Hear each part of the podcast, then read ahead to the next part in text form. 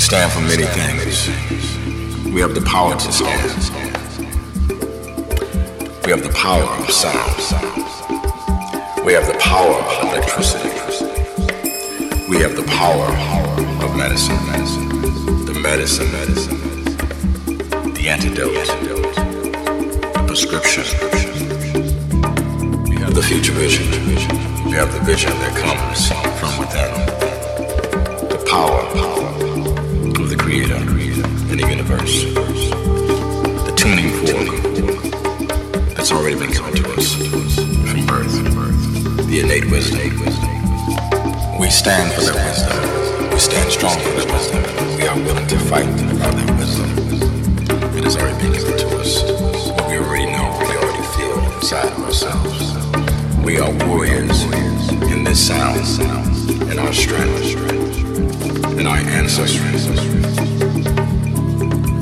From vast people, ancient people, people that have been in this land and all lands for many years that represent the innate wisdom, the strength of the Creator, the strength of the earth, the strength of the universe. We take these tools and we use these tools to present music, music, message, power, power wisdom, wisdom, wisdom, and all the beautiful things that the Creator has already given us. We will fight for that because it is our right. It is our right to represent our music. It is our right to represent where we come from. It is our right to stand firm, to stand strong, to walk tall. It is our right to elevate ourselves every day with our own medicine and our own strength. We come forth in this earth to bring message. That is our life's work. It's undeniable. And sometimes, to some people, unbelievable. And for some, they fear. They fear the things that they do not see in themselves. And that's okay. Because we all have to start somewhere. But the strength and power of the Creator and the medicine that has an ancient voice is stronger, stronger, beyond the flesh, beyond the years. It is timeless, and time has no time. We move forward, blazing trails for our children, our sons and daughters of the earth. The message, the message is in the music. The message is in the sound. The prescription is in the earth. The prescription is inside. I represent the people, people that have come before me. I represent my people. I represent my brother. I represent my sister. I represent all the sons and daughters of the earth that are here stand forward and express themselves in the magnitude and the power that the Creator has given us from birth. I represent my people. I represent all the things that I come from. The music that was played for me. The music was played for me by my mother and my father in my room. In our basements. In our backyards. In our cities. In our dwellings. Music that has been a part of the fabric of the soul of who we are. Our trials and tribulations. Our crying. Our slavery slavery of external and slavery within. The trials and tribulations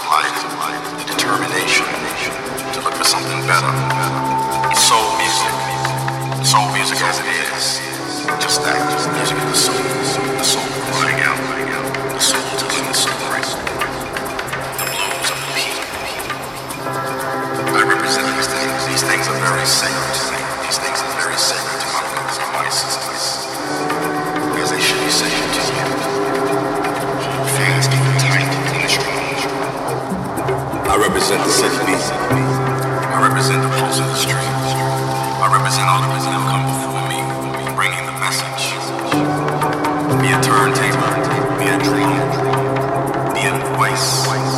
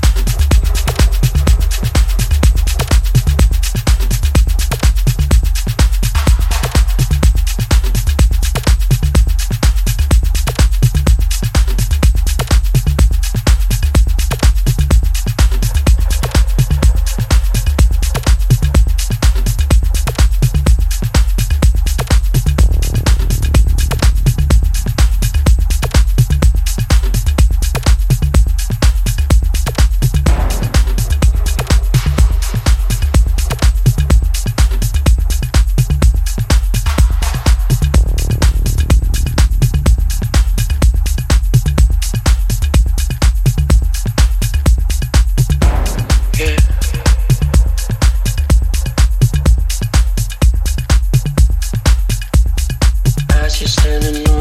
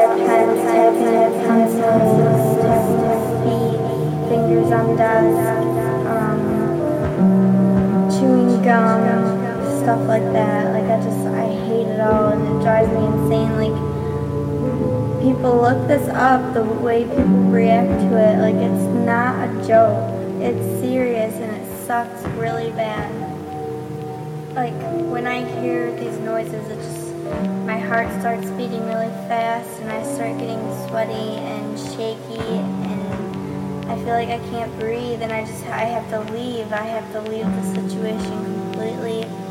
There have been people that I just I can't be around because there's something that they do that bothers me and I'm now when I when I first started high school is when I really noticed it getting to the point where it was really bad and a lot of people have noticed that um, the way I handled it wasn't the best way. I would just completely flip out and be rude about it and just tell people stop doing